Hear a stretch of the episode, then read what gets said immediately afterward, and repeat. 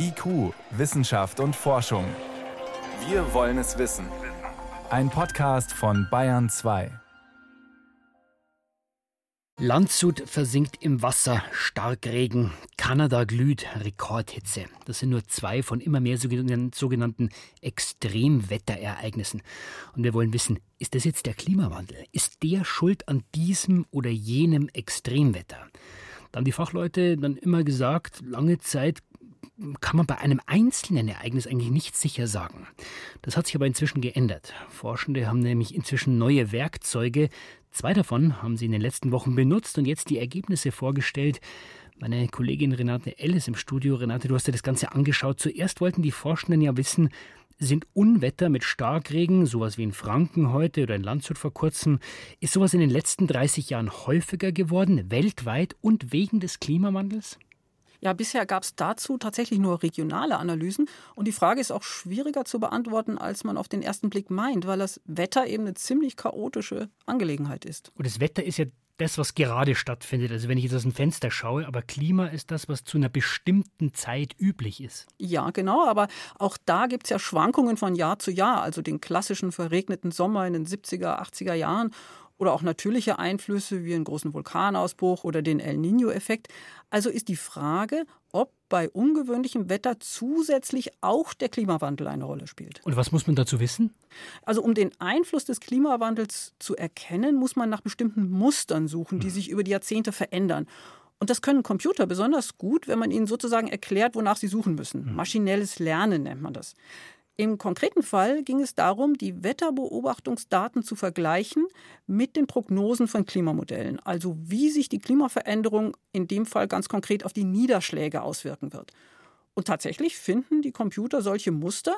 Die Antwort ist also ja, der Klimawandel führt dazu, dass es weltweit häufiger Unwetter mit Starkregen gibt. Oder wie es in der Studie heißt, in den Wetterdaten ist ein menschliches Signal deutlich erkennbar. Also diese Studie untersucht jetzt eine Entwicklung über lange Zeiträume, aber was ist denn dann mit dem Einzelereignis, mit der Überschwemmung? Kann ich untersuchen, dieses Extremwetterereignis, dieser Starkregen, Dürre etc. liegt am Klimawandel?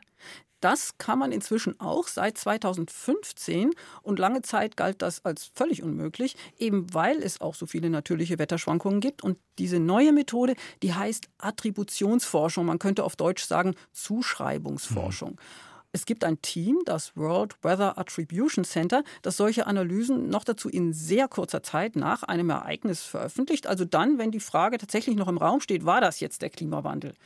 Da wurden Methoden entwickelt, die von anderen Forschern geprüft und akzeptiert sind. Das ist wichtig. Das Team wählt dann Ereignisse, die besonders heftige Auswirkungen haben und sucht dann weltweit nach Klimaforschern, die kurzfristig an so einer Studie mitarbeiten können. Also zum Beispiel gerade in Kanada haben wir eine extreme Hitzewelle, fast 50 Grad Celsius haben wir da gesehen. Die ist mit diesem neuen Werkzeug jetzt untersucht worden. Ja, innerhalb einer Woche. Das ist fast unglaublich. Sehr schnell, ja. Ja, da haben 27 Leute Tag und Nacht gerechnet mit 21 verschiedenen Klimamodellen Kurz gesagt, lassen Sie diese Modelle für den Juni 2021 in der betroffenen Region mit und ohne Klimawandel berechnen. Und zwar mehrmals. Und dann war das Ergebnis eindeutig, ohne den Klimawandel wäre eine so extreme Hitzewelle fast unmöglich. Und fast heißt? Das Team sagt, es ist mindestens 150 Mal wahrscheinlicher durch den Klimawandel.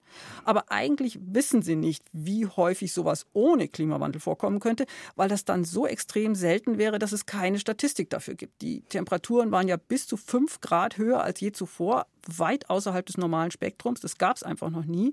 Zum Vergleich, 2019 in Europa waren es ein oder zwei Grad mehr als zuvor. Und es sind ja auch einige Menschen gestorben. Ja, und man wird aber erst in einigen Monaten wissen, wie viele genau. Hitze steht nicht als Todesursache auf dem Totenschein. Die schauen sich also die sogenannte Übersterblichkeit an. Also wie viele Menschen mehr gestorben sind als in früheren Jahren im Juni. Aber es gibt noch einige andere offene Fragen. Eine Woche war letztlich doch nicht genug. Das Team kann vor allem noch nicht sagen, warum genau es zu dieser extremen Hitzewelle kam. Welche Möglichkeiten sind denn da auf dem Markt? Die erste ist eigentlich die klassische Erklärung, das Zusammentreffen mehrerer ungünstiger Einflüsse, die ohnehin heißes Sommerwetter noch heißer machen. In dem Fall war es vorher sehr trocken, aus den Böden verdunstet also kein Wasser, was einen kühlenden Effekt hätte. Die zweite Möglichkeit ist sehr viel beunruhigender, nämlich dass schon ein relativ geringer Klimawandel durch komplexe Zusammenhänge extreme Auswirkungen haben kann. Das nennt man nicht lineare Zusammenhänge, also kleiner Auslöser, große Wirkung. Mhm. Man kennt das unter dem Stichwort Schmetterlingseffekt, also das Bild, dass ein Schmetterling einen Sturm auslösen kann. In der Realität dieser Hitzewelle könnte für so einen nichtlinearen Effekt der Jetstream eine Rolle spielen. Dieses Starkwindband in großer Höhe. Der Jetstream hat sich durch den Klimawandel verändert, das weiß man schon, und führt immer wieder zu extremem Wetter, auch bei uns. Das Team betont aber, dass sie diesen Punkt noch genau untersuchen müssen. Dafür hat die Zeit eben nicht gereicht. Das ist derzeit nur eine Hypothese. Gut, man weiß also sicher, solche Ereignisse sind durch den Klimawandel wahrscheinlicher. Wir hatten ja auch einige heiße Jahre. Heißt das jetzt, wir müssen uns hierzulande auf sowas dauerhaft einstellen? Ja, das zeigen die Studien der Attributionsforschung in den letzten Jahren. Zum Beispiel 2018, 2019 in Mittel- und Nordeuropa, 2017 im Mittelmeerraum. Das wurde alles von der Attributionsforschung untersucht und da hat der Klimawandel eine Rolle gespielt. Hitzewellen und Dürre sind die häufigsten und markantesten Folgen des Klimawandels. Und sie haben viele Todesopfer zur Folge. Trotzdem, so wird es weitergehen? Ja, wir haben im Moment eine 1,2 Grad höhere globale Durchschnittstemperatur als vor Beginn der Industrialisierung. Und wir sehen diese Extreme.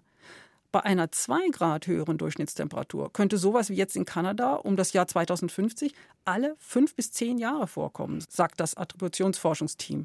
In ohnehin schon heißen Gegenden in Asien und Afrika wäre das natürlich noch extremer. Das heißt, Renate, können wir jetzt sagen, diese Überschwemmung, diese Dürre, diese Hitzewelle, das ist ja der Klimawandel. Man kann es nur dann sagen, wenn es wissenschaftlich untersucht worden ist von dem Team der Attributionsforschung. Nicht in allen Fällen ist das der Fall. Aber in immer mehr Fällen kann man sagen, ja, es ist der Fall. Und da sehen wir, der Klimawandel findet jetzt statt und von Jahr zu Jahr mit immer größerer Wucht. Und die Aussichten sind ja noch schlimmer, denn selbst ob wir das 2-Grad-Ziel schaffen, kann man ja durchaus bezweifeln. Mit den derzeit geplanten Maßnahmen schaffen wir es nicht. Extreme und man kann schon sagen tödliche Hitze wird dann in wenigen Jahrzehnten fast an der Tagesordnung sein.